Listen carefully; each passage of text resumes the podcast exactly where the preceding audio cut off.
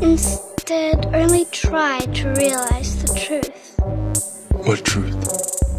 There is no spoon.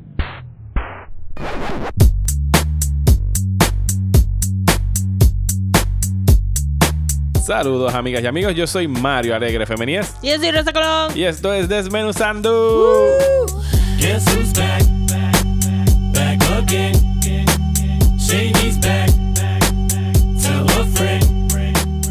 Yo espero que ustedes nos hayan extrañado tanto a nosotros como nosotros a ustedes y específicamente yo extrañé mucho a Rosa. Ah, yo te extrañé también. Estos ratitos de, de, de los lunes eran terapéuticos. Sí. Y no nos dimos cuenta de cuánto nos hacía falta hasta que llegaron las navidades. Y más aún cuando llegó el 2020. Super stress free, relax, este Sí, año no nuevo. ha pasado nada en este año. Nada, nada, nada. Ya estamos en diciembre, ¿verdad? Se está acabando el año. Me Sí. cago en 10. Se acabó ya. Esperemos que todos ustedes estén safe and sound, que sus familias estén súper bien. Espero que estén contentos con eh, President Bernie, que va a juramentar ya mismo en dos o tres semanas, ¿verdad, Rosa? Sí, exacto. Todo estuvo bien en el 2020. Todo estuvo fantástico. Y anyway, cerrando, este, la nueva trilogía de Star Wars estuvo buenísima también. Excelente ese final. Este, la grabaron súper rápido en estos Ujú. últimos seis meses para cuadrar. pero- Nos encantó Wonder Woman. Claro que sí. Eso, pero no, eso es verdad. Pero no estamos en Eso enero es todavía. verdad. estamos en. Hoy es. ah, 15 de enero cuando estamos grabando esto y probablemente ustedes también lo escuchen porque lo vamos a sacar hoy mismo. Eh, lo dejamos para hoy porque el tema de- del episodio de hoy va a ser Crisis on Infinite Earths. Yeah. El crossover del CW, pero antes vamos a, vamos a bullshitear un ratito. Dale. ¿Con qué empezamos? ¿Qué, qué pasó? ¿Cómo, fueron- ¿Cómo estuvieron tus navidades, Rosa? Fueron Diaspora Fantastic. Wow, eso es que tú recibiste muchas visitas de afuera. Sí, me gustan las navidades porque entonces veo a todos los panas, a Arnaldo, Carlos y Balmín, realmente no suenan como tantos, pero, pero they do get a lot of time. Este, a out a Verónica y a Wilfredo que vinieron también para acá, familia de Carla. Este, la, las navidades son intensas con familiares. Sí. Definitivamente.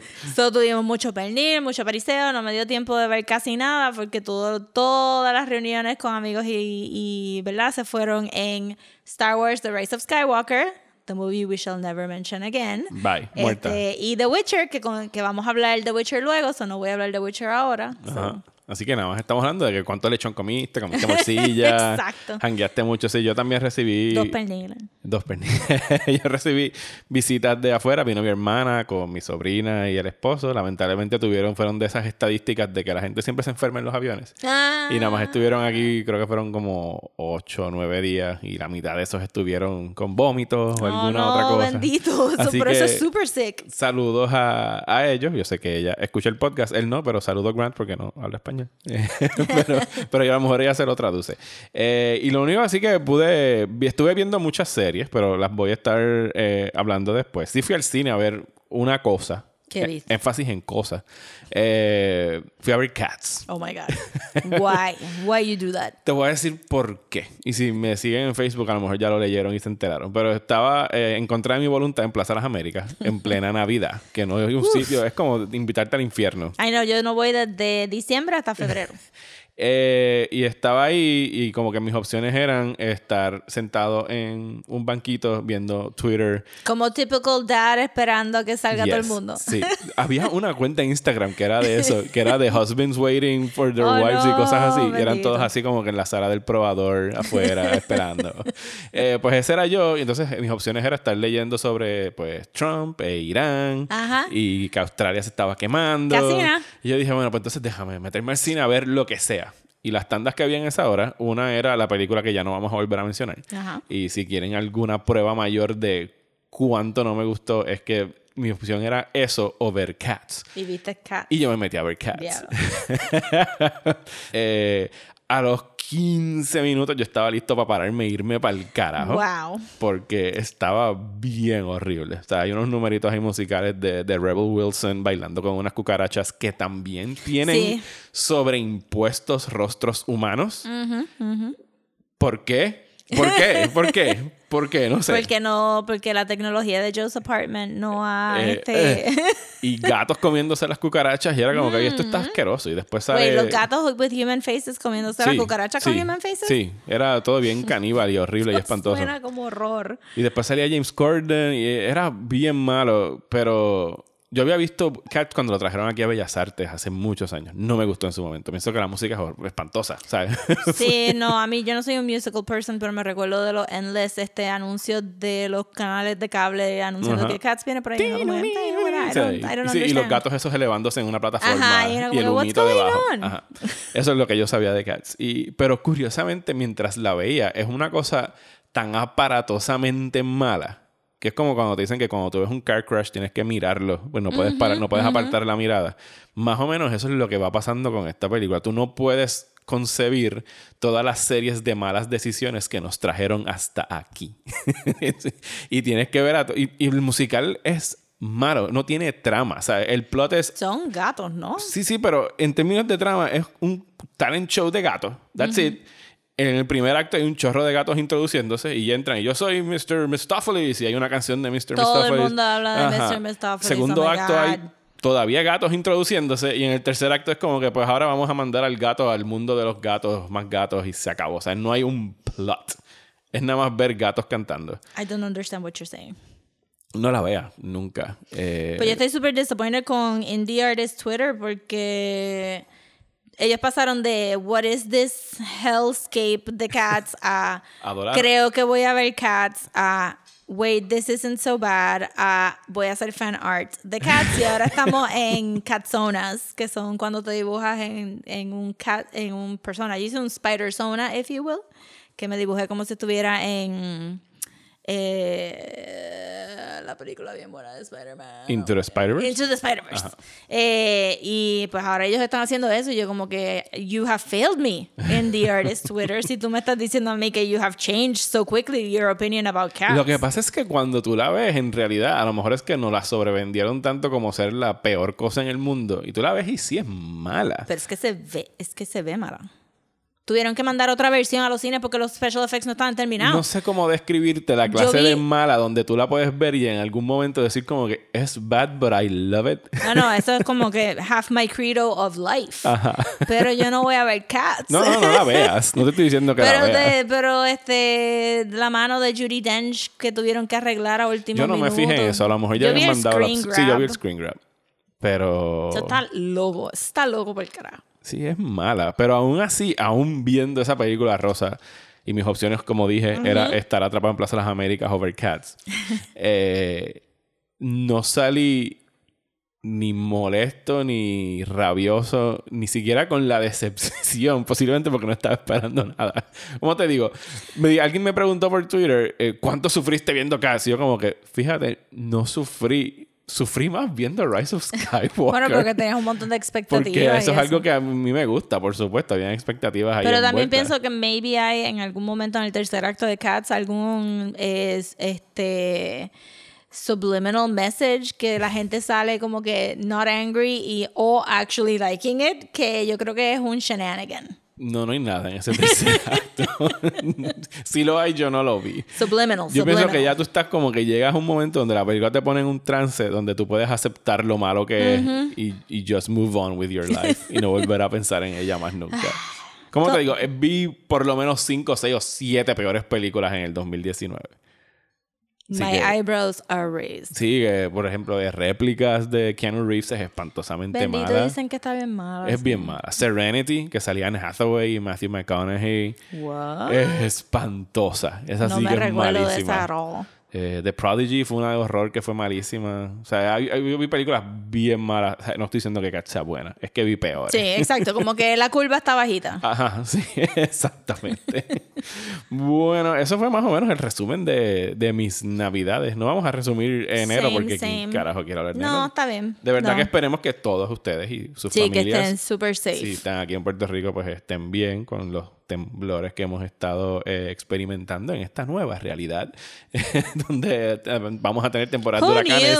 Bueno, y años de temblequeos. sí, le doy props al writer of the universe de haber dicho cómo yo puedo empezar la década nueva con un curveball y fue sendo curveball, como que props to you writer. Here, Puerto Ricans, chúpense esta Están preparados por huracanes, cojan terremotos.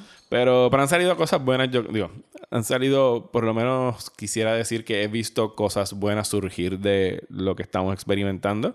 Eh, el pueblo ha aprendido a unirse y ayudarse I mean, es ellos medio mismos. triste que, que to- o sea, obviamente todo el mundo tiene un corazón bueno y quiere ayudar a las personas que están en necesidad. Es triste que todo esto haya tenido que salir porque el gobierno fue tan ineficiente durante María que literalmente Y viendo ahora. una tragedia. Y ahora. Y ahora más que nada. Y viendo una tragedia que no tenga que decir como que estoy seguro que el gobierno no va a hacer nada, so déjame coger las poquitas cosas que yo tengo en casa y bajar al sur a ayudar a esta gente porque nadie los va a ayudar, este, incluyendo el gobierno federal, hashtag vote for Bernie. Y todavía no los están ayudando. Eh, ni No. siquiera han soltado el dinero para ayudarlos. Así que, pero es bueno el, el que... El- han soltado el de María. No, no van a soltado el de soltar el de los terremotos. Pero yo pienso que es bueno que los puertorriqueños se den cuenta de que nos tenemos los unos a los otros. For sure. y que hay gente buena aquí que podrían ser futuros líderes y que no son los vividores y los mantenidos Yes. del gobierno que hemos tenido por décadas sin hacer absolutamente So, no nada. rajen la papeleta,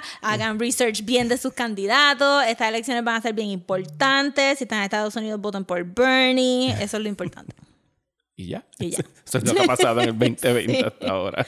Vamos, Ah. vamos a hacer un poquito de housekeeping antes de hablar de Crisis on Infinite Earths. Tenemos que agradecer a las personas que durante este break navideño se unieron al Patreon y fueron muchos de ustedes, así que muchísimas gracias. Queremos agradecer a Ángel, Radamel, eh, otro Ángel. Queremos agradecer a Carlos, que tenía el, estaba en el pledge de un dólar y lo aumentó al, al de cinco durante las navidades. Gracias por el upgrade. Eh, Pedro, Manuel, Adiel y otro Manuel. Todas, esas personas se estuvieron uniendo al Patreon de Desmenuzando. Pueden ir a patreon.com slash desmenuzando para suscribirse. Eh, y ahí pues ya saben, si son nuevos al, al podcast, tenemos un nivel de un dólar y otro nivel de cinco. El de un dólar ustedes nos ayudan a pues mantener, seguir haciendo el podcast. Eh, tienen acceso a algunos episodios especiales que hemos hecho por ahí, como el commentary track de Solo y el Hate Watch de, De Ha- Harry Potter. de Harry Very popular. que todavía, dos meses después, estamos recibiendo mensajes en, en los posts de ese Spoiler hate alert, watch. we hate it and we don't know anything about it. Sí, saludos a Dudley. Eh, no era Dudley. Neville. sí, no. Sí, yo sí, sé. pero si hacemos algún día, si hacemos pins del show, vamos a hacer como que, eh, sí, porque Dudley, y Dudley's ese va a ser como, sí, pero Dudley. Eh, y el de 5 dólares que les dan dos episodios al mes. Y que este tam- mes van a ser este mes van a ser Kingdom Come. el cómic, el cómic de Kingdom Come y Knives Out. la, peli. La película de Ryan Johnson que todavía está en los cines fue nominada a Mejor Guión para los premios Eso Oscar. se va a quedar fácil hasta después de los Oscars. Eh, sí, posiblemente la van a dejar todavía por ahí en los cines. Si no la han visto, es buenísima. Buena. Vayan a verla. Rosa ya la ha visto dos veces. Yeah. Yo la voy a ver por segunda vez antes de grabar ese episodio. Eh, y tenemos cosas ya planeadas para, para febrero. Vamos a estar hablando de los Oscars. Más adelante este vamos a estar hablando de la primera temporada de The Handmaid's Tale.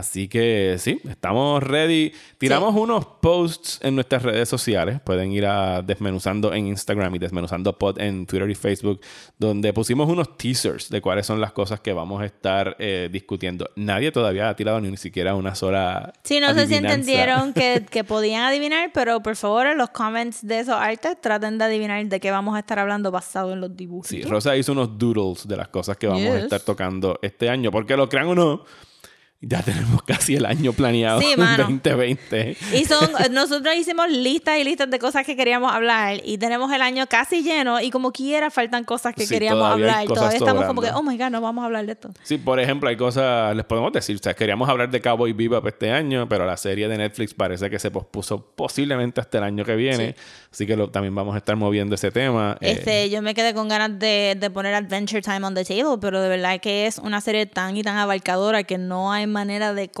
cogerla por algún lado. Y vienen episodios nuevos para HBO Max también. Sí, es que está bien difícil, como que pedirle a ustedes que se, que se coman como que nueve seasons Sí, de Adventure sí. Time para hablar, está difícil. Pero, pero sí tenemos cosas planeadas para este año. Eh, le habíamos dicho ya desde el año pasado que veníamos con Lost en el 2020, así que si quieren y con empezar The ese rewatch. Leftovers también. Dos series que de seguro vamos a estar tocando van a ser Leftovers y Lost. Porque ustedes votaron por The Leftovers. Y como Lost estuvo empate por un voto Sí. en esa votación en Patreon, dijimos, vamos a hacer las dos. Vamos a hacer Lost. Eh, así que para que tengan una idea de cómo va a estar funcionando, seguimos con los temas mensuales mm, durante la mayoría del año. No les vamos a decir todavía los temas, pueden adivinarlos en los duros que hizo Rosa. Pero sí, eh, Leftovers y Lost, lo que vamos a hacer es que vamos a estar dedicando una semana al mes a hablar de por temporada. O sea, un episodio por temporada, comenzando en febrero, ¿verdad? Comenzando en febrero con The Leftovers. Ajá. Una vez terminamos Leftovers, empezamos Lost. Sí, ahí ya. Entonces, así que tenemos tres meses de leftovers. No es que vamos tres meses a hablar de leftovers, sino que una de las semanas del mes se la vamos a dedicar a leftovers. Y después de eso, una semana del mes se le va a dedicar a Lost. Y vamos a coger un breakcito entre medio también para que ustedes puedan catch up con Lost, especialmente porque son más episodios. Sí, son seis temporadas. Pero fuera de eso, eh, tenemos cosas muy buenas que queremos discutir este año. Y si llegamos a nuestro Patreon este, goals, Si tenemos pues, 57 Patreons ahora mismo, el 75 es otra de las metas, que sería hacer otro Hate Watch. Y Yes. oh my god, después del de Harry Potter, no me atrevo a pensar en cuál va a ser el siguiente. Y si llegamos a. Si llegamos a 100 Patreons, vamos a tener un show en vivo en algún Yeah. momento en el 2020. Así que muchísimas gracias. Y ahora pasemos a hablar de Crisis on Crisis. Infinite Earths.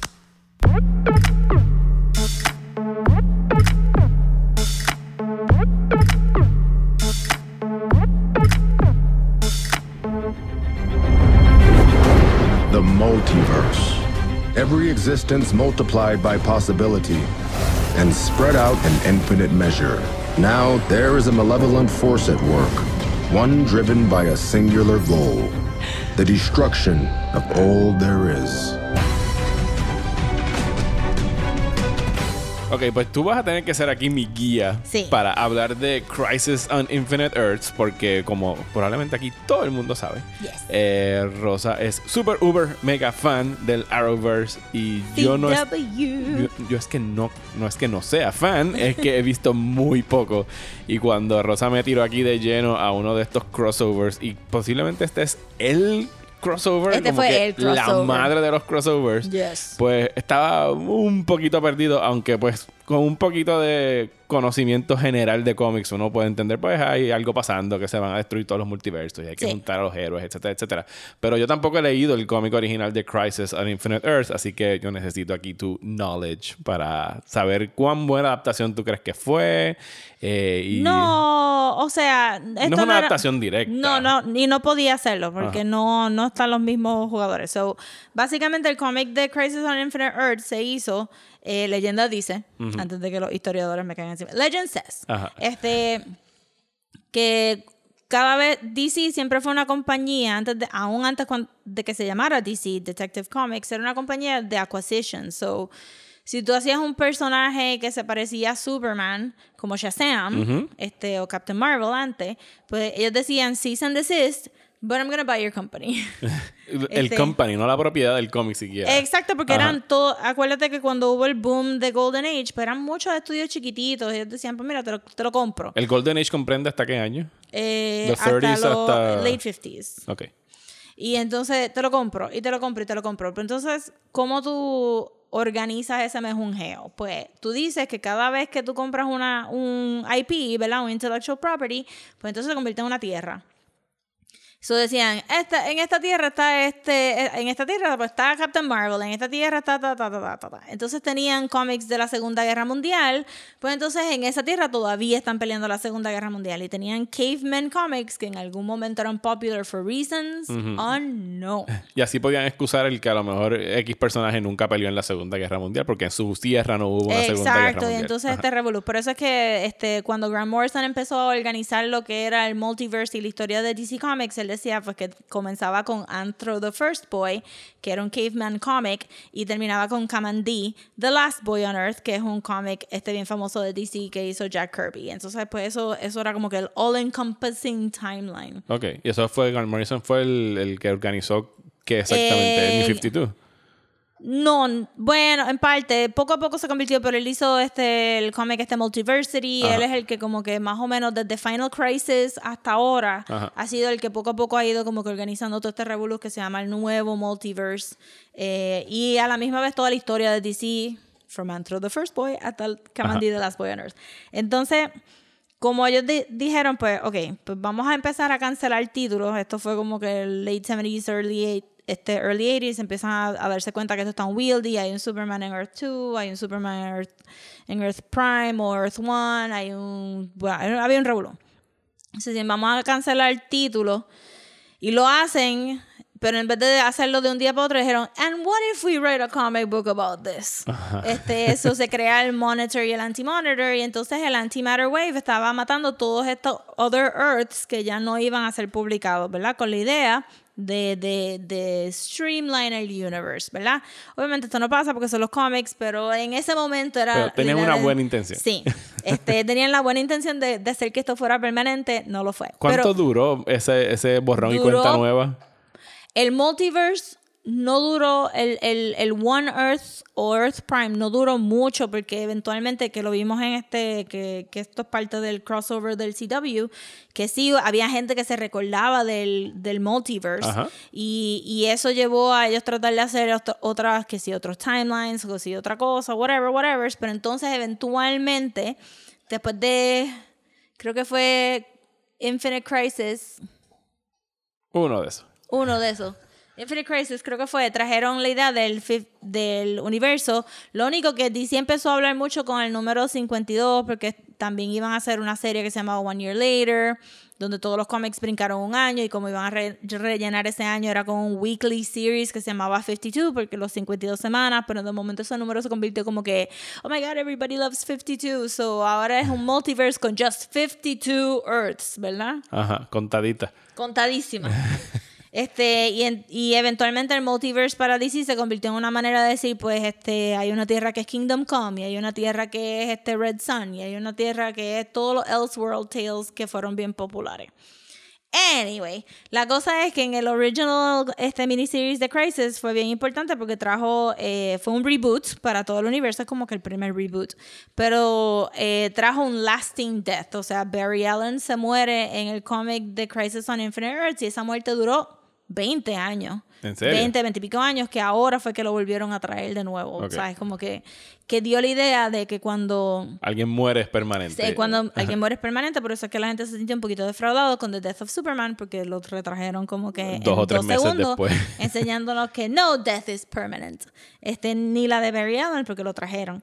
Y entonces, después de Crisis, pues vino un boom de personajes nuevos, porque tenían que reemplazar los legacy characters, o sale Wally West, sale este, la Wonder Woman como nosotros la conocemos ahora, eh, y un montón de otras cosas. Y tenía unas imágenes bien icónicas. Estuvo escrito por Mark Wolfman, que tuvo un cambio aquí en el CW Arrowverse Crisis. Una de las múltiples que Rosa tuvo que señalarme. Sí. Esa la tuve que buscar porque la vi en Twitter y yo como que diablo. Digo, él dijo que se llamaba Marv, Ajá. pero así de, de site no lo hubiera cogido. Y este, pues que tienes este ese visual icónico de The Death of Supergirl, este, que trae sus ramificaciones, este, una de ellas la creación de mi favorite Supergirl de los 90, que es este, el, el Peter David Supergirl.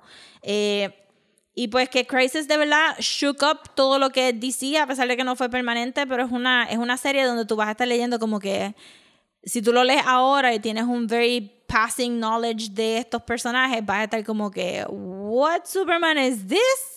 ¿Qué es esta Huntress? ¿Qué es lo que está pasando? It doesn't matter because they're all dead. So, so fue una manera bien dramática de hacer un reboot de un universo y me parece que es la primera vez que lo hacían. Eso se convirtió en que cada vez que DC quiere hacer un event, pues tiene que tener la palabra crisis, ¿verdad? Infinite Crisis, Final Crisis, este, whatever. So, cuando lo anunciaron, Para, para el para el, Arrowverse. para el Arrowverse y el Ajá. CW, pues obviamente fue un big deal y, y, no, y no puede ser una adaptación como tal porque no pueden matar a dos de sus flagship characters, que es donde y, y también pues tenían la idea de que en este mundo pues no, en el Arrowverse no hay Batman porque Arrow es Batman. Este... Y todas estas cosas behind the scenes que hicieron que pues fuera un really good crossover para ellos, pero obviamente no una adaptación del... Y nunca iba a poder ser una adaptación del... Y es algo que y posiblemente una adaptación que no veremos fielmente hecha ni siquiera en cine, ¿verdad? Eso es demasiado complejo para el cine. No, tendrías que hacer, o sea, aún haciendo una animación de, esta, de este cómic, como quiera, tendrías ese sentido de who's this? Porque son tantos y tantos personajes de tantos y tantos cómics que ya no están, que se han perdido un poquito, que han cambiado demasiado, que solamente como que very como que no voy a decir true fans, voy a decir fans que de verdad están really into the history de DC cogerían la película. ¿Tú dirías que Crisis es el equivalente al Infinity Gauntlet de saga de, de Marvel? No me he leído el Infinity Gauntlet de, de, de esto, pero sería solamente si tienes tantos y tantos personajes juntos Ajá. que tú necesitarías estar revisando Wikipedia cada, cada segundo para ver quién es esta es persona.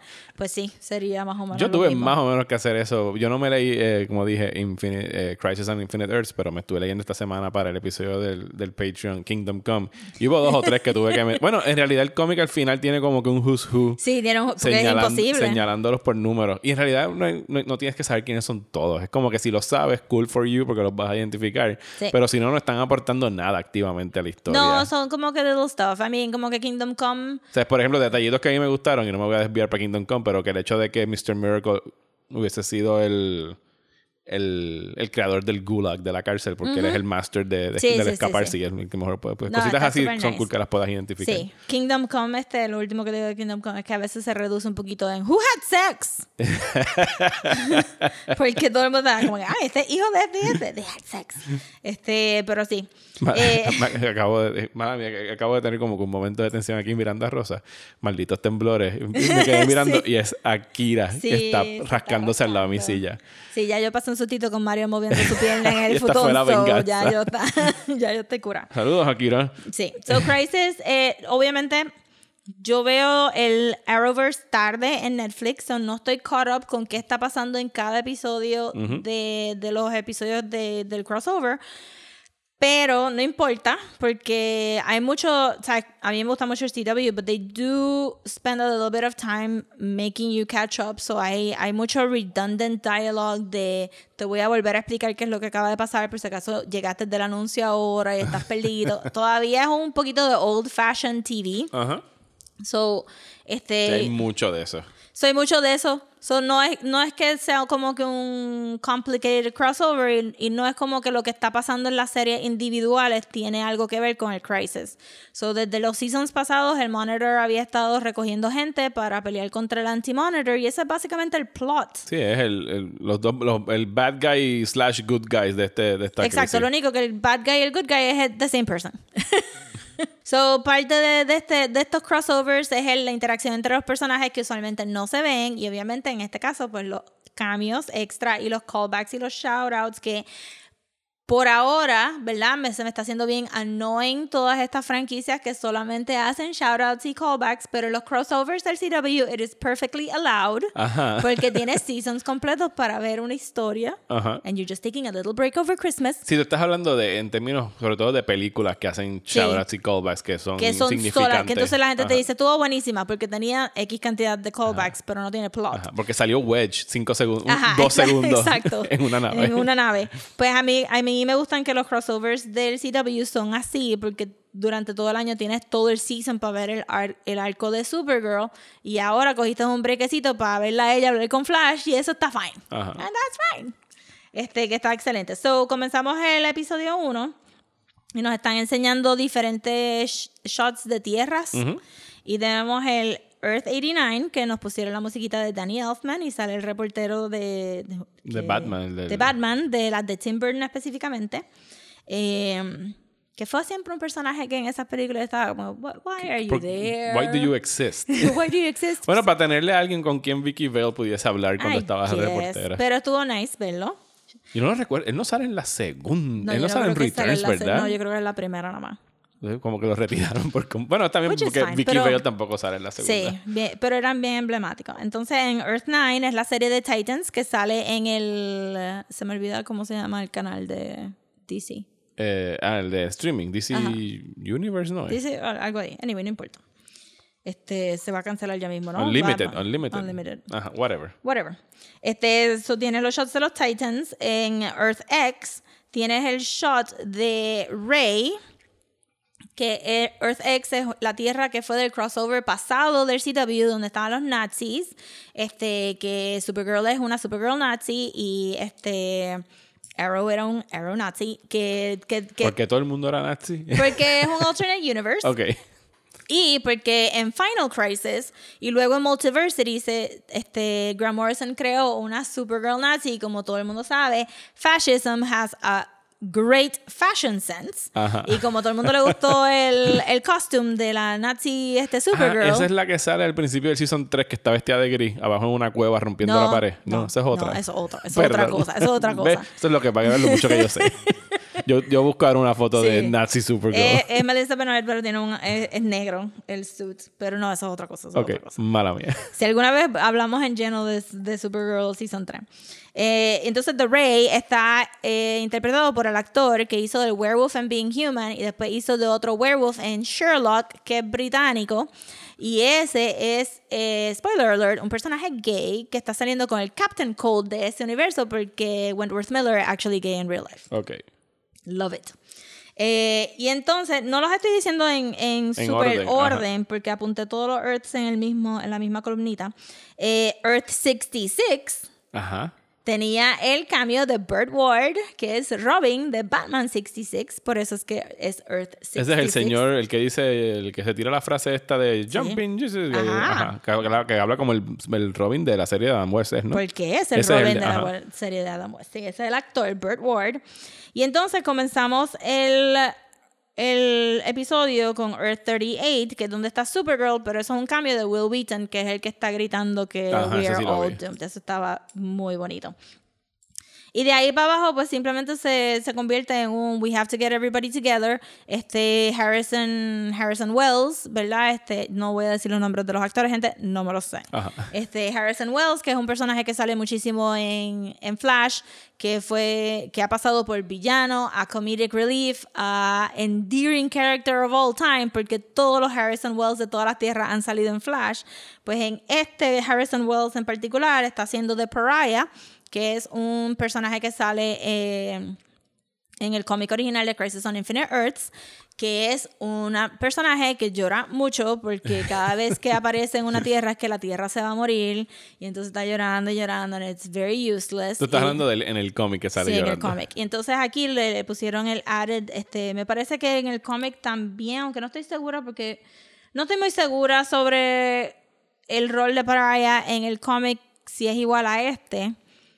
Me corrigen en social media, pero tengo entendido que el Pariah de que no siempre fue el mismo personaje el que trataba de descubrir el Dawn of Time. Eh, eso no estoy muy clara si ese Pariah en específico era el que había tratado de descubrir el Dawn of Time y su, su punishment, aunque ahora que lo estoy diciendo en voz alta probablemente. Anyway, pues vamos a suponer que Pariah es el que, de- el que trató de descubrir el Dawn of Time y pues causó el rift entre el Monitor y el Anti-Monitor y entonces está doomed a visitar todos los planetas justo cuando se van a morir, hence Pariah. Ajá. Que por eso fue que yo te dije que David Bignaud eh, para mí es Pariah. Pero pues el Harbinger of el. Harbinger of Death. Este, y entonces también vemos a este a- se me olvidó el nombre de ella, pero es la esposa de Diggle, que es la que está corriendo es la Amanda Waller nueva, porque Ajá. en Arrow estaba Amanda Waller, pero la quitaron y pusieron a ella Amanda Waller no es la de, de Suicide, Suicide Squad. Squad. Ajá. Ajá. Este, pues, eh, la esposa de Diggle, que se me olvidó el nombre ahora, es este, la que está corriendo ese, ¿verdad? Ese task force del gobierno, pero entonces este, aquí le asignan el, el papel de Harbinger, que es la que ayuda al Monitor en el cómic de Crisis on Infinite Earths, porque puede estar en dos lugares a la vez. So she coordinates. She's a coordinator, porque la esposa de Diggle es un coordinator, which I thought it was great. Tú hubiese sido muy útil mientras yo estaba viendo los episodios. Laila, se llama Laila, la tengo apuntada aquí. So Laila es Harbinger. Ok. Ah, sí, ya sé, ya. Sí, sí. ajá, Tiene más o vestida menos los. Ajá. uniformes son bastante similar al cómic.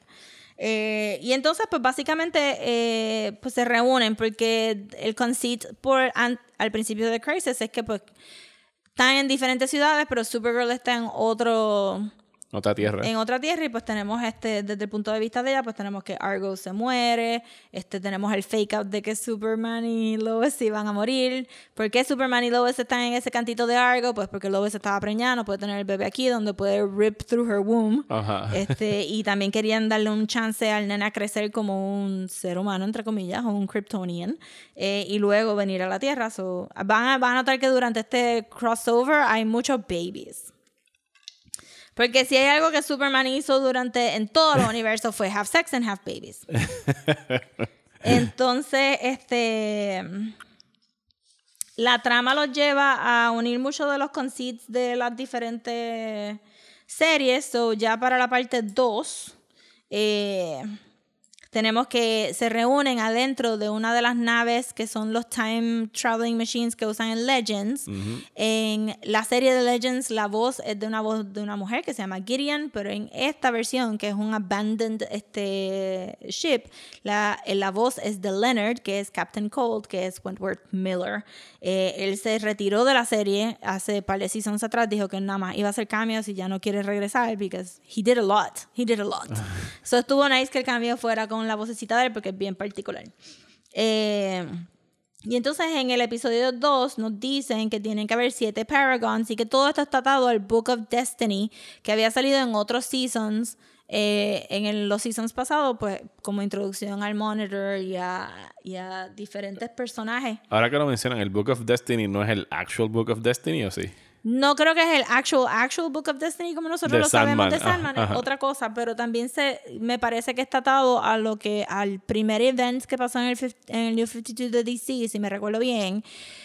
Pero en ese momento era como que tres, tres personajes con libros, maybe. Uno era Pandora, era como un revolú. Yo dejé de leer cómics de superhéroes, estoy súper perdida sobre eso, pero en, en se me olvida ahora mismo, creo que fue en Supergirl, salió John Dee con el Book of Destiny, entonces eso fue nuestra introducción, el Book of Destiny es importante, pues hay seven Paragons, entonces deciden que los tienen que reunir.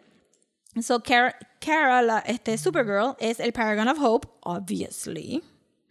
Eh, y entonces te dicen que el Paragon of Des... No, espérate. Demasiados Paragons. Demasiado Paragon. Es que estoy tratando de ver cuál era. El Paragon of Destiny creo que es Sarah. El Paragon of este, Humanity este, es Brian Choi. Pero entonces dicen, ok, pues ustedes tienen que buscar el Paragon of Courage, que es un este, Bruce Wayne. Y el Paragon of... El Paragon of Truth es un Kryptonian. Y ahí es donde tenemos nuestros big cameos de este episodio. Ajá. Porque resulta ser que el Batman que tienen que ir a buscar es Kevin Conroy, la voz de Batman en todos los animated Batman, Y, siento. y videojuegos Y, también. videojuegos también. Pero él tiene el exoskeleton de el Batman de Kingdom Come. Pero no está, no está junto con el Superman De Kingdom Come, que de también Kingdom sale. Come, que lo hace Brandon Routh regresando a los Superman Tights. Sí. Y todo esto también lo estamos viendo porque, porque también hay otro cambio importante, Mario, hay otro cambio importante. Ok. Este es el episodio de los Superman, porque Luthor, que salió en, el- en, en la serie de Supergirl, que es John Cryer, el mejor Luthor de toda existencia, no hay otro Luthor que sea tan bueno como este Luthor decide que él va a coger el Book of Destiny y fuck it, va a matar a todos los Superman. So él se va por ahí brincando y la imagen que habíamos visto leaked, no leaked, pero Ajá. que ellos anunciaron que era Lois de la serie de Supergirl llorando encima de Superman muerto, pues que eso era algo que, que no fue Doomsday, sino Ajá. que fue este Luthor. Pues entonces están brincando y entonces brincando y brincando, buscando a todos los Superman para warn them de Luthor, encuentran al Superman de Kingdom Come, pero antes de eso también pasan y encuentran al Superman de Smallville. Ajá. So tenemos un cambio de Tom Welling, que es the cutest y todavía se ve igualito, aunque está bien viejito, parece un truck. No es bien viejito, que tiene es 40 medio años. viejito, 40 pero está bien años. grisecito. Bueno, sí, no se ha pintado el pelo. No, pero él era como que yo, yo estaba en shock, gente, cuando me enteré que Mario no había visto Smallville. Todavía estás en shock. Todavía estoy en shock. I mean, este, you probably don't even know del el sex cult scandal, pero está bien. Eh, ¿Por qué? Sí. ah, bueno, tú dices la que, la que arrestaron que trabajaba, Ajá. que era una actriz de Smallville. La única que nos invitaron a hacer un cambio. Sí, esa, se- she esa- yo sé del sex cult She scandal. in jail. Pues este Smallville en parte es bien importante que Smallville haya, haya salido aquí como un crossover porque es el papá de todos estos CW shows, porque Es el primero, ¿no? es el primero, fue hella popular, introdujo el concepto de Freak of the Week, de cómo la kriptonita podía afectar a todos estos teenagers, este, sufrió un poquito de Arrow, donde dijeron, pues vamos a hacer un show que usa el cómic pero no lo usa y poco a poco tuvieron que ir incluyendo tantas cosas de cómic que ya al final de Smallville tú tenías el Legion of Superheroes y tenías el Justice League hecho y montado. Este, eso ¿Cómo que- tenías el Justice League sin tener a todos los personajes? Nene, claro que los tenía, porque entonces apareció Aquaman y apareció Flash, que era este eh, Impulse Flash. Este, después aparecieron otros vigilantes. Que eran Batman, pero no eran salió Batman. Satana, salió The Legion of Superheroes, todo el mundo salió. Y entonces pues hicieron como que un Justice League ahí, nadie tenía uniforme, todos tenían coats y jackets, era bien hilarious. Entonces, so sale Smallville, pero entonces ahí tenemos el reveal de que el Superman de Smallville este, abandonó sus poderes para poder casarse con Lois y tener dos nenas que no salen en pantalla. Muchos babies tampoco salen en pantalla, gente, son fake babies o babies que se mencionan, pero no son actual babies. No Ok. habían chavos para actual babies. Este, un poquito de un shot, un poquito de, de, de Lois y Superman. Y entonces, pues yo, este, Lex Luthor ahí decide que no quiere matar a todos los Superman porque el Smallville le quitó como que el fun of it y se desaparece de nuevo. Consiguen al Superman de Kingdom Come, que en la parte de atrás, mientras él está hablando, pues tienes este eh, reproducciones de los periódicos que salieron en Kingdom Come, ¿verdad? Del Joker en Kingdom Come. El Joker ataca al Daily Planet, mata a Lois y mata a todos los otros empleados en, un, en una línea de diálogo que lo encontré súper funny ahora que lo releí de nuevo. Como que se murieron 38 hombres y una mujer. Y fue como que no, no tenían mujeres empleadas en el Daily Planet. No, ese día no. No, solamente Lois. Este, y pues Brandon Routh kills it, I think. Porque de verdad que él encontró su niche en esto, en Legends of Tomorrow y haciendo Superman, he's the best. Entonces, de ahí, exacto, porque también ahí tenemos este otro, digo, el Batman de, de Kevin Conroy de- este, Es malo. Es malo, Ajá. lo tienen que matar. Entonces el Paragon of Courage es este Kate, que es la Batwoman, que es la serie nueva. Pero también tenemos un cambio de Jonah Hex, que ha salido ya en Legends of Tomorrow. Y este como fue como que el más cameo heavy of all. Aquí es también que sale eh, eh, Constantine y sale Lucifer, ¿verdad? No, ese es el próximo. Pero Constantine ya sale en Legends of Tomorrow. Ok. Y para los que no sabían, aunque lo he repetido yo creo que muchas veces, es el mismo actor que salió en la serie de NBC, que fue un season, que es una muy buena serie, actually, que yo vi y yo podía acabar el episodio, ir al cómic de Hellblazer y buscar, mira, ese dibujo salió aquí, qué sé yo. Eh, y Stephen Amell quería que él, que él regresara a ser eh, Constantine salió en Arrow y lo pusieron en Legends of Tomorrow porque el último season de Legends of Tomorrow bregó con magia y con el de estos. Entonces ahí brincamos eh, a, a la parte 3, que el único, el único cambio, eh, son dos cambios. Uno es el de la The Birds of Prey. Después de que se acabó Smallville, trataron de, de hacer un show. Sí, yo me acuerdo de ese show. Birds of Prey. Yo nunca lo pude ver. No me recuerdo porque no lo vi. Yo creo que fue porque Huntress no tenía el mismo, el mismo Earth 2 costume y yo estaba como, I don't like this. Eh, pero trajeron a la actriz que hizo de Huntress. Super nice, que fue como que, wow, hasta ella, está, esto está bueno. Que es el Earth 203, eso es tan lejito, tan lejito de Earth. 1. Este, y entonces, pues, el mejor cambio de todo el episodio, que fue Earth 666. Ajá. Yo no soy fan de Lucifer. Todo el mundo que sabe que yo me quejé de que Lucifer no era rubio en la serie. Y eso fue un deal breaker para mí. Este, Hasta ahí. hasta ahí llegué, porque él es obviamente rubio. Pero nada, eh, lo poquito que habló el actor me encantó. Lucifer no es un. O sea, el origen del personaje de Lucifer en DC es de que de Alan Moore, Daniel Gaiman. De o- Sandman, es el, de es el Sandman. Lucifer, Es el de, Lucifer Sandman. de Sandman. Sí, sí. Que eso, o sea, nace en vértigo y continúa en vértigo, entonces. Ok. Por eso me molestó que no fuera rubio y que fuera un police procedural.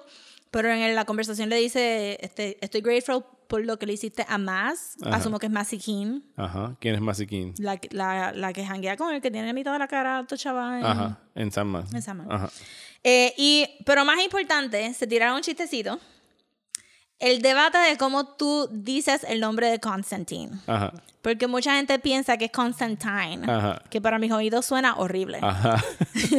So, yo le digo Constantine. Ajá, porque es de Constantino, de. Constantinopla. Ajá. Pero entonces tienen ese chistecito, so they know everything. They know everything.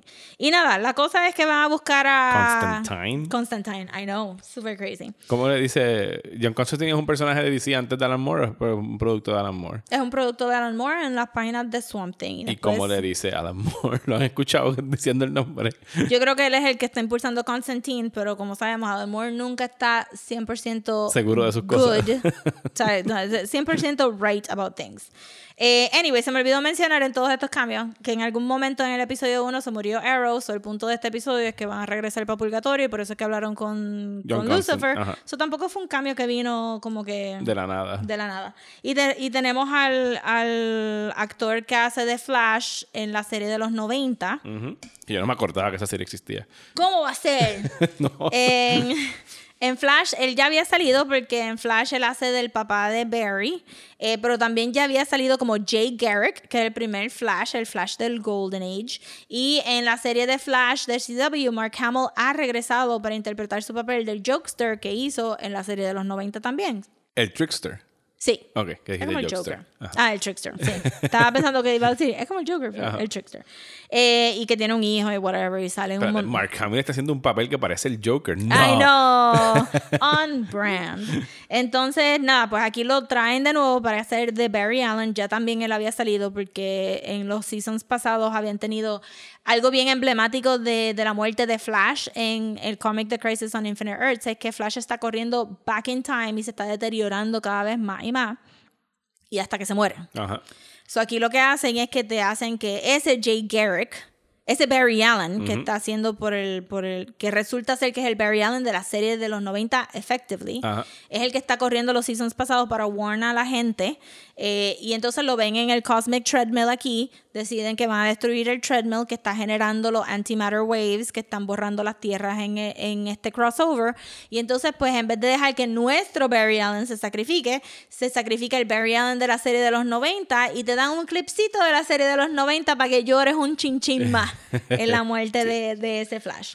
So, eso quedó super nice. Anyway, la cosa es que están buscando a la gente en Purgatory y se están reuniendo. It's a lot of meetings and it's a lot of discussions about what they're gonna do. Ajá. Estamos moviéndonos firmly to the end of this crisis.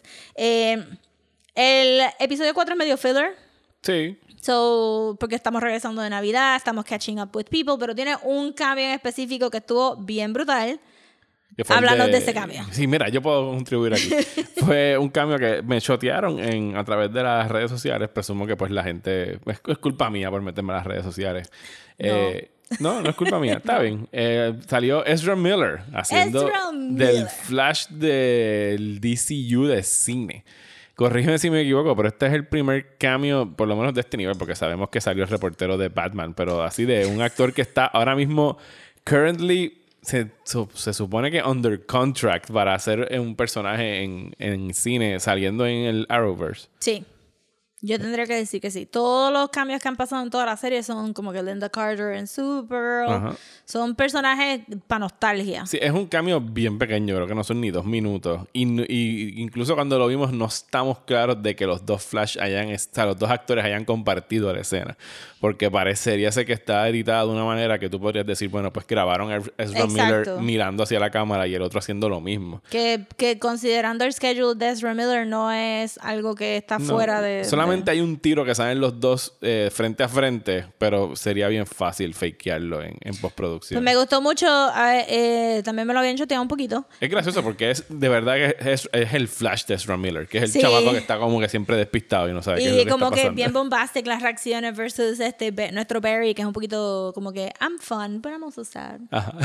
este, me gustó mucho porque desde que anunciaron la película de Flash, mucha gente había dicho como que tiene que ser Grant Gustin el Flash, porque de verdad que como Barry se, se ha ganado un montón de cariño. I love this Flash so much. Eh, y, y cuando empezaron a, cuando la película parecía que se iba a hacer. Pues todo que el mundo todavía se supone que se que va a se hacer. supone, pero tú sabes Ya que tienen está director y ahí, todo. para adelante y para atrás. Este, hubo mucho de, uy, si Grant Gustin sale un momentito cuando él está corriendo, bla, bla, bla. So, aprecié esto también.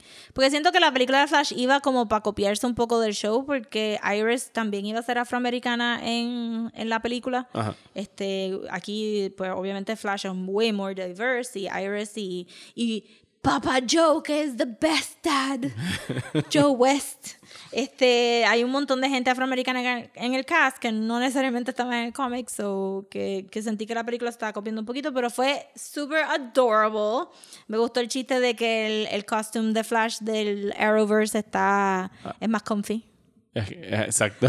sí, no, el que él tiene es esta cosa metálica que no, Sí, y no se se puede ni sentar, lo más seguro. toda su gloria y este con todo su extra stuff. Eh, pero eso fue más o menos de ese episodio, fue lo más que... Es de, lo, es de lo único que yo los vi a las personas hablando en las redes sociales. Fue como que, oh my God, Ezra Miller. Sí, yo creo que los otros eran un poquito más for the fans. ¿Te imaginas que hubiera salido Gal Gadot? Olvídate, hubiese explotado el internet. Pero aquí, aquí The Mascara nada más la han mencionado una vez y fue este en Legends of Tomorrow. Hay unas cosas que me imagino que el CW para ellos son intocables, que debe ser Batman, presumo yo, al menos que Bueno, tengas a Kevin Conroy. Pero no tiene el suit. No, Para, eso sí. mí, para mí eso fue bien importante. A mí me sorprendió que, que Batwoman es un actual reality. Ajá. eh, porque sí, está el punto de que, bueno, en el... Y esta, y esta Batwoman es prima de Bruce, ¿o no? eh, aquí es prima, sí. Ok. Sí, porque en el, en el crossover, cuando sale, en el crossover pasado, Ajá. cuando salió Batwoman por primera vez, lo que hacen es que, que todo el mundo reacciona como que cuando dicen tenemos que ir a buscar a Batman. Y todo el mundo como que Supergirl, que tiene un Batman en su tierra, dice como que, ah, aquí también hay un Batman. Y, y Arrow dice, no, no, eso es un urban legend, es- él, él no existe. Ajá. Y Flash, yo no sé, yo creo que no existe. Y, y Arrow como que, no, yo soy el primer vigilante, el Batman no existe. La idea siendo, porque Ajá. Batman estaba antes que Arrow, he just ignored it. Eh, pero en Arrow había salido ya Bloodhaven, que es la ciudad donde hanguea Nightwing. Hay mucho de Gotham y habían hablado de Gotham, pero no sé. Maybe, hopefully sueltan eso un poquito, porque con Batwoman tienes que hablar de Batman. Ajá, en algún So, momento. sí. Y aunque este, este, esta versión de Kevin Conroy de Batman es de otra tierra, so uno tendría que pensar que si existe Kate, eh, Bruce se desapareció, ya no sabe dónde está, pero Bruce will have to eventually return at one point, ¿verdad? Eh, por lo menos, aunque sea para cerrar eso. So, no sé. Porque hicieron lo mismo con Supergirl, que dijeron, no, este Superman no va a salir. Pero después eventualmente tuvieron que decir, no, it's crazy, you guys. No he has to go. come on, he has to.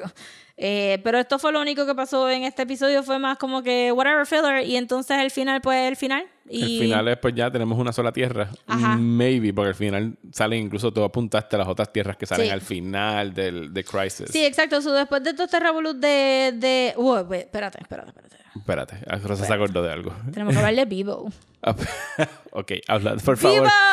Habla de vivo, porque cuando eso pasó, eh, Rosa brincó del sofá y mi reacción fue como que, what the fuck is that? Porque hay un, porque hay un osito gigante de peluche caminando por las calles. Cuando Legends se soltó, el primer season de Legends es bien brooding, es bien arrow. El segundo season ya son hijinks, pero cuando Legends dice hijinks, es hijinks. Ajá. Pues en el transcurso del season 3 de, de Legends, eh, arreglando el plot, no voy a entrar al plot, el punto es que está este running joke, que está este juguete que se llama Bebo. Y, y resultó que... en- Parece un Furby. Sí, parece un Furby, azul y violeta. Entonces, eh, durante todo ese año en el CW, en los otros shows salía Bebo en el background o alguien mencionaba Bebo. Eh, pero entonces, eventualmente en Legends se convierte en que, pues, pues tienen que escoger este, este, ¿verdad? Van a pelear en un grand scale y todos ellos juntan su magia o algo pasa por ahí. Anyway, la cosa es que hacen un massive Bebo y el show termina con este huge fight de Bebo peleando con otra cosa. No voy a entrar para que lo vean. La cosa es que obviamente no vas a tener un Crisis on Infinite Earths crossover sin tener a Bebo. So, Obvio. obvio. Entonces cuando, cuando anuncia, cuando los Paragons regresan a la, a la nueva Tierra, ¿verdad? Lo que se va a llamar ahora Earth Prime. Eh, pues este un, un villano está tratando de robar un banco y el, el Sí, la, la el distracción. diversion que hace es este huge Bebo, que todo el mundo está como que Bebo y este todo el mundo está o pompeado o disturbed porque O- obviamente o shocked como yo. confused, porque es algo que solamente pasó en Legends y pues eso es como que the highlight de este episodio para mí, de verdad, Bebo. Anyway, la cosa es que sí, que, que al igual que el cómic de Crisis on Infinite Earths, que se supone que termina con todo el mundo viviendo con, en una sola tierra, y Anthro y Kamandi existen en este timeline de esta ¿Quién es tierra. Anthro y qué? Anthro, the first boy, y Kamandi, the last boy on Earth. Pues eso salió en, en no, televisión. eso es lo que usted al principio del episodio Ajá, sí, para me la- acuerdo. sí, ok. Ajá. So, que en esta tierra toda la historia, so, hubo una Segunda Guerra Mundial, hubo Ajá. bla, bla, bla, bla. So, este, pues hacía sentido de que el CW-verse, en vez de estar cada vez que necesitan a Supergirl, hay que brincar a otro universo y traerla para acá y qué sé yo, bla, bla, bla. porque- Hicieron lo mismo que hicieron en el cómic. que para mí es fantástico, porque el mero hecho de que ahora hay dos Supermans, ¿verdad? Supergirl y Superman, ya anunciaron que va a haber una serie con Superman y Lois, que me imagino que será a más en la vena de Lois and Clark, este, y que está todo el mundo reunido en la misma tierra, pues ya esos streamlines de verdad para tener más cambios y para de verdad tener un actual shared universe. Eh, pero entonces nos enseñan, narrado por, por Arrow, que es el único que nos regresa, porque sabemos que Stephen Amell se va a ir ya de la serie. Lo que viene a reemplazar en Arrow es este, una serie con, con la hija de él, Mia, eh, y con las otras Black Canaries, however many they may be. Porque aquí hay un montón de Black Canaries. Eh, nos enseñan que el multiverse anyway se hace y que nos enseñan que en la nueva Earth 2 eh, va a ser la tierra de la serie que va, que va a salir ahora de Stargirl y nos enseñaron muchos este, costume heroes que se veían muy nice. Este, todavía no quiero pagar por ese servicio de DC pero tener que se pagarlo veía nice, se veía nice. Que la nueva Earth 12 nos enseñaron Green Lanterns por primera vez en el Arrowverse, porque nos ha enseñado el Ferris este, Airport o el Ferris whatever, whatever, que es Carol Ferris, la novia de Hal Jordan. Eh, eso nos enseñaron los Green Lanterns, pero eran un montón de Green Sí, Lanterns. no, era un planeta, era un del Green Lantern. Uf, so vamos a ver, maybe Oa. Eh, en el Earth 19 nos enseñaron, sorry, escribí esto a las millas. Era Eh, ah, era este Brandon Routh haciendo de Christopher Reeve del Ajá. Superman. Yay. Yes. Eso, ves, ahí yo me emocioné. Sí. Este, espérate, aquí se me hizo como que un mejunjero. En el Earth 9 nos enseñaron a los Titans de nuevo, so los Titans no se murieron. Ajá. Y en el Earth 90, en el Earth 21, bueno, miren, gente, se me mezclaron los Earths. Lo escribí súper rápido. La cosa Nada, es que, que, había un multiverse y ahora hay un multiverse, pero más pequeño. más pequeño, entonces pues sale Titan, sale Doom Patrol, sale Green Lantern, sale Stargirl eh, y sale el Superman de eh, Brandon Roth haciendo de Christopher Reeve y que nuestra tierra, la tierra del Arrowverse ahora se va a llamar Earth Prime. ¿Y qué te pareció el crossover? Me Tú que los encantó. has visto todos. ok. I love it.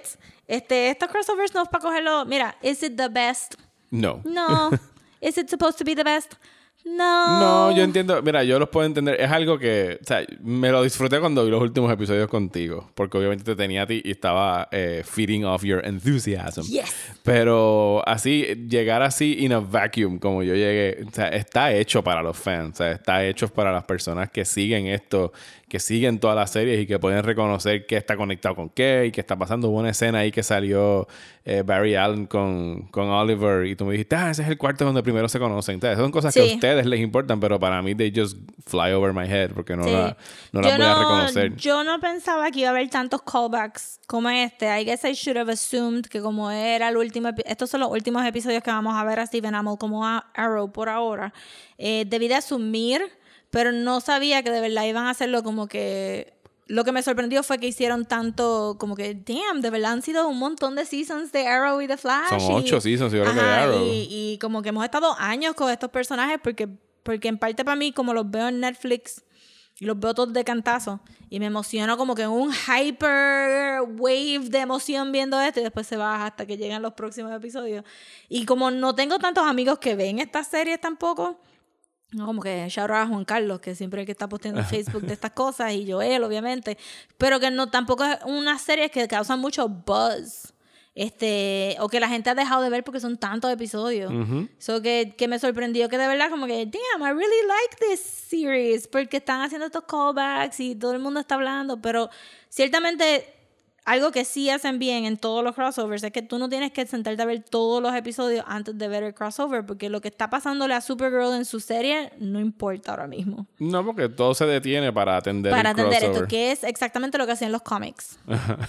que empieza, todo se detiene todo y se todo el mundo detiene y venga tú para estás acá. como que, pero en el otro, en el mes pasado estaba bregando con esto y pues. So que lo encuentro bien comic book stuff y de verdad espero que puedan hacer más y más. Yo imagino que el próximo cro- crossover va a ser un poquito más suave. ¿Queda algún, o sea, ya hicieron, tú me dijiste, hicieron Flashpoint en Flash, Flashpoint y Flash. hicieron ya Crisis on Infinite Earths, ¿cuál fue el otro que hicieron la vez pasada? Eh, bueno, hicieron lo de los nazis, hicieron los Dominion, hicieron este. Hubo otro que era reconocible, Sí, no sí, recuerdo cuál sí. era. Que era grande, era como que- Elseworlds. Exacto, hicieron Elseworlds. Elseworlds, que era el. Este, cada vez que que sacaban. ahí fue que llegó Legends of Tomorrow, ¿verdad? Para Elseworlds o no. No, No, ya no estaban todavía. Legends of Tomorrow. Ajá. No, Legends of Tomorrow vino en el season. En el season 3 de Arrow. Ok, O en el season 4 de Arrow. Después de Flash. ok. Eh, Elseworlds es el nombre que se le daban a los cómics como Kingdom Come, que eran Alternate Universe Comics. Este, sí, yo me imagino que el próximo crossover va a ser fun. Sí, como lo que me dijiste del episodio musical. Sí. sí, porque Flash y Supergirl, los actores vienen de Glee, so saben cantar.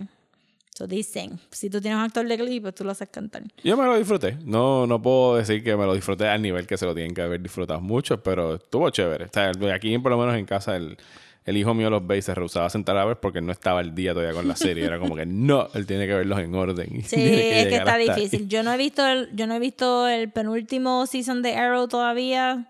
Y este faltaría lo- los episodios antes de Crisis para ver lo último de Stephen Amell. Pero por lo demás estoy caught up menos los nuevos que estoy esperando que entren a Netflix. Se supone que ahora yo creo que todo esto, digo, eso hay acuerdos ya escritos, pero yo entiendo que se van a mudar todos eventualmente a HBO Max. Yo no sé, porque yo siento que todos nosotros lo vemos en parte en Netflix y si ellos están, lo veo en Netflix porque está en Netflix. Si yo tengo que pagar un servicio, entonces, y pagando ese servicio tengo que involucrarme en 17 series más, Ese es el futuro, Rosa. pues yo no Eso, sé. eso es lo que están haciendo ahora. Todos quieren su contenido de vuelta después de años prestándolo. Habría que ver, porque lo que, me, lo que me está interesando de donde se está moviendo el CW-verse es que es bien female friendly, porque tiene Batwoman ahora. O sea, el CW empieza con Arrow y con Flash, con Legends, que tenía un male lead antes de Sarah. Eh, y ahora se ha convertido en Supergirl. Birds of Prey vienen ahora, ¿verdad? Eh, Birds of Prey viene ahora con Batwoman. ujú. Eh, y Stargirl, entonces, dijiste que era este, otro. no, pero eso, esos son de, del otro lado. Ok. So, el CW ahora las series van a ser Superman y Lois, Supergirl, Batwoman, Legends, porque lo renovaron por otro season. Este. Flash. Flash sería el único male lead. ¿De- ¿En serio? Bueno, Sí. eh, Black Lightning, ¿no? Y Black Lightning. Ajá. Pero Black Lightning tiene las dos hijas que están bien salvajes también. so, yo diría como que el CW, el Arrowverse es bien diverso en términos, o sea, hay personajes latinos, hay personajes, este, digo, Dave tripped up, tú sabes, Ajá. Dave tripped up, yo, hay, hay racismo. Pero tienen personajes afroamericanos, tienen personajes latinos, tienen personajes femeninos que no necesariamente son todos este, blancos y tienen personajes queer. Porque Batwoman es gay y este tenemos un personaje trans en Supergirl. So, y me imagino que esto más. Y digo, y la hermana de Supergirl es gay. Y So, están abordando, de lo poquito que he visto de Supergirl, están abordando más temas contemporáneos y, y- y cosas que importan ahora mismo en el planeta versus lo que están haciendo en, en el cine. Exacto. No, y Black Lightning es todo sobre este. Black Lives Matter. este, exacto, Black Lives Matter y este civil rights. So, que sí, que para mí me dan todo lo que las películas de superhéroes no me están dando. Birds of Prey pending. Eso- que con eso venimos en febrero. Yes. Así que pendientes.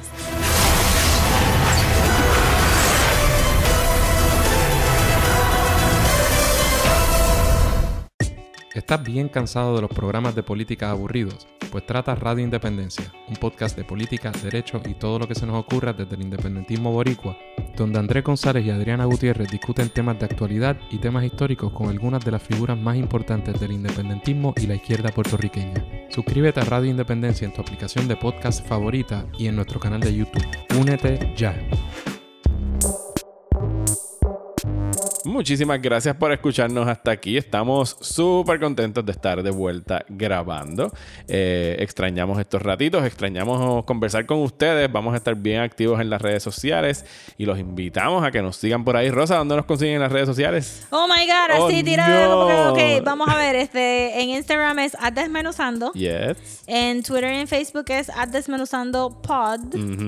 Y en Gmail es desmenuzando el podcast a gmail.com. Ding, ding, ding. Tres estrellitas para Rosa, que se acordó de las redes sociales. The pressure. Eh, eh, van a poder estar escuchando próximamente el episodio de Kingdom Come. Recuerden que esto es o- obviamente del cómic porque no ha habido una adaptación de, de Kingdom Come. En Patreon. Así que los invitamos también a que vayan a nuestro Patreon, patreon.com slash desmenuzando. Dejen reviews en, en iTunes. Han, de- han dejado caer los reviews en iTunes y Sí, nos encanta favor. leerlos. Eh, nos ayudan a la visibilidad del podcast y nos encanta leerlas, sean buenas o malas, las vamos a estar eh, leyendo aquí. Así que los invitamos a que vayan a Apple Podcast y dejen un review por ahí. A mí me consiguen en las redes sociales como Mario Alegre en Twitter e Instagram. Y a mí me consiguen en Twitter, Instagram y Facebook como at Comics. Muchísimas gracias y hasta el próximo episodio de Desmenuzando.